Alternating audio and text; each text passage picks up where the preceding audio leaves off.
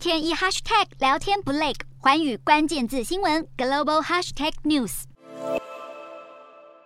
这一节的寰宇大话题要来关注到中国干旱以及缺电的问题。欧洲现在是遭遇了五百年的大旱，主要的河流正在干枯，影响到了农业灌溉、货运运输。而中国其实也一样，中国的第一长河长江现在也刚好是处于一百五十七年以来最低的水位，因为水位现在实在太低了，所以长江的中段现在已经是无法航行的状况。长江流域其实涵盖了中国十九个省，也占了中国经济产出百分之四十五，中国大约是有三分之一的人口，他们是靠着长江来过活。除了为中国南方六省数千英亩的耕地提供灌溉用水，长江也是重要的内陆水道，所以被誉为中国的黄金航道，是中国最重要的内河航道之一。那中国这几年来其实投入了巨资，力求增强长江供应内陆地区作用，并且成为出口输送到上海等主要海港的管道。中国长江航运管理局的数据就指出了，今年的前七个月，也就是一月到七月的部分，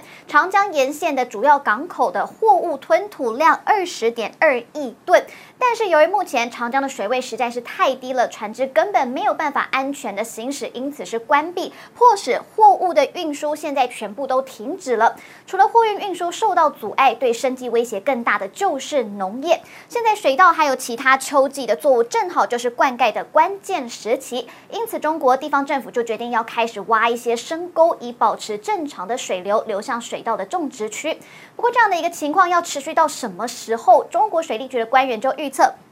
八月底之后，其实降雨量都还不会来得太多。九月长江中下游水量还是偏低的，因此安徽、湖北、湖南、江西等地现在这样的旱情恐怕只会变得更加严重。而高温干旱的天气其实也引发了缺电的危机。中国水电第一大省，也就是四川，已经启动了限电最高级措施。除了企业还有商场限电轮流供电之外，其实民生的用电也当然受到了影响。但是事实上，二零二零年底的时候，中中国就已经经历过了一轮电荒，在二零二零年的时候，中国国家主席习近平他是承诺，中国将在二零三零年前达到碳排量高峰。二零六零年的时候要实现碳中和，所以政府官员其实他们为了要因应国家的气候目标，就开始大量的限制国内的煤炭产量。后来越来越多的地区因为疫情趋缓，逐渐恢复正常生活，突然增加对中国高耗电出口工厂的需求，导致中国在去年其实大规模的限电波及到了十多个省份。